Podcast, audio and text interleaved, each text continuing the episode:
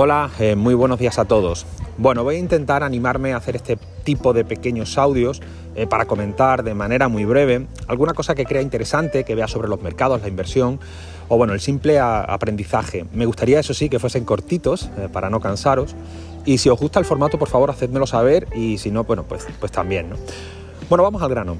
Ayer en la clase estuvimos analizando cómo está el SP500, cómo está el mercado. Y con esto también quería lanzar una especie de mensaje de tener cierta perspectiva y de alguna manera no, dejarse llevar por el miedo. A ver, me explico. Algunos llevamos muchos años hablando de que el contexto económico no era nada saludable. A ver, básicamente hablamos de los estímulos monetarios de los bancos centrales, tipos de interés al cero, incluso negativo, la compra de, bonos y acciones en el mercado secundario, expansión de los balances, es decir, nada saludable para la economía. No puedes estar dopando la economía sin edie. Es imposible.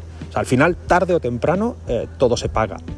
Además, no sé si estaréis de acuerdo conmigo que hemos vivido una auténtica sensación de, euforia, eh, propia de las peores burbujas que se han podido vivir en la historia de la humanidad. No sé si recordáis, me imagino que sí, el caso de Wall Street Bets, eh, GameStop, por supuesto el mundo de las criptodivisas, donde el cuñado o nuestra madre nos hablaba de comprar Bitcoin y, y bueno, perros meme que se revalorizaban en pocos segundos no sé cuántos por cien eh, y, bueno, y el mundo de las redes sociales, Instagram, llenas de gurús, todos menores de 20 años, eso sí, que se supone que te van a hacer rico con el trading. Bueno, creo, creo no sé, que, sabéis por dónde voy, ¿no? El problema es que, como decía Keynes, la irracionalidad del mercado puede permanecer más tiempo que nuestro dinero. Y es que aunque todo esto que estoy comentando lo estábamos viendo muchos, este contexto económico, la realidad es que el mercado seguía subiendo. Es decir, los precios cada vez eran más altos.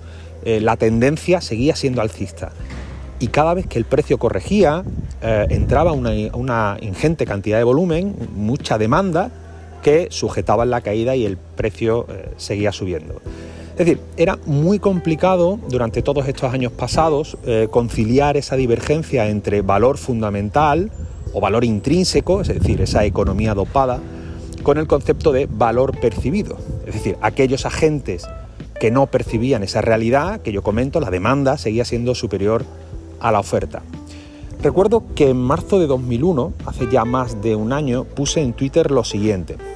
Digo, es difícil equilibrar el concepto de tendencia con la percepción de que estamos subiendo por una escalera de cristal que cualquier día se rompe.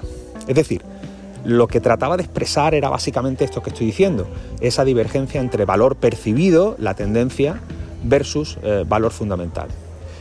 Pero ahora estamos ya en otro escenario. Ahora sí ese valor eh, percibido converge con los fundamentos. Es decir, la economía está muy mal, como todos sabemos, inflación por las nubes, guerra en Ucrania y los mercados están reaccionando a la baja. El mercado está muy débil y, eh, esa debilidad yo creo que, se nota. ¿no? Por Wyckoff yo me atrevería a decir que hay cuatro puntos clave eh, a partir de, que el 20, no, a principios de enero el precio rompe a la baja el, rango de distribución que se ve en máximos. Una fue el 24 de enero, donde entra mucho volumen, demanda, intentando aguantar la caída. Pero es que a principios de febrero, en ese intento de subida y de recuperación, fracasa, es lo que conocemos como falta de demanda. El 24 de febrero, que el precio volvía a hacer mínimos, de nuevo entra muchísimo volumen, es decir, la demanda de nuevo volvía a intentar aguantar la caída pero a, mediados de marzo volvía a fracasar. Esa nueva no demanda, esa nueva debilidad del mercado es la antesala de lo que estamos viviendo ahora, eh, las caídas. Y ojo, eh, hablamos de caídas con mucha intención, eh, velas de rango amplio, rojas por supuesto, y volumen relativamente creciente. Además, en mi opinión, el miedo ya lo están percibiendo los bancos centrales.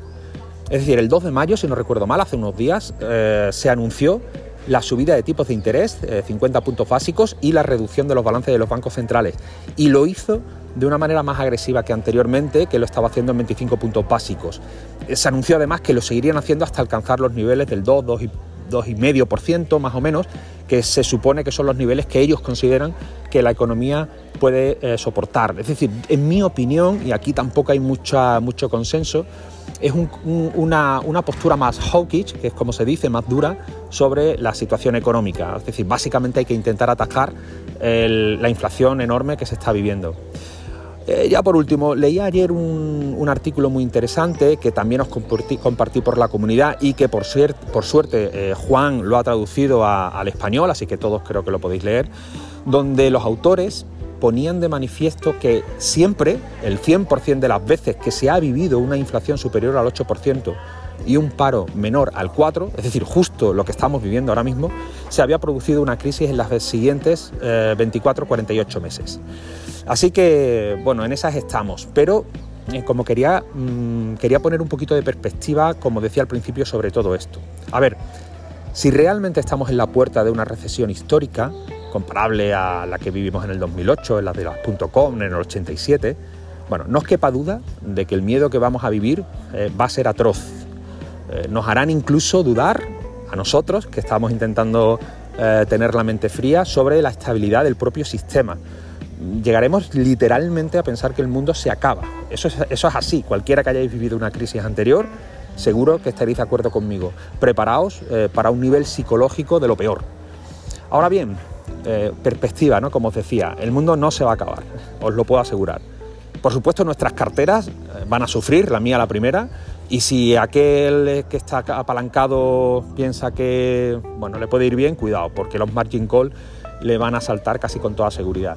Pero, ojo, las crisis son momentos de purga, eh, momentos en los que se expulsa del mercado a los malos proyectos, a los proyectos que no aportan valor, que están mal gestionados, mucha deuda, y donde salen fortalecidos los que son buenos, los que sí que aportan valor y hacen bien las cosas. Así que, bueno, calma, perspectiva, los pies en el suelo, nada de apalancamiento y eh, andemos muy despiertos porque es ahora, ahora, en estos próximos meses, cuando empieza la época de las grandes oportunidades en bolsa. Así que bueno, buenos días a todos y que paséis buena semana.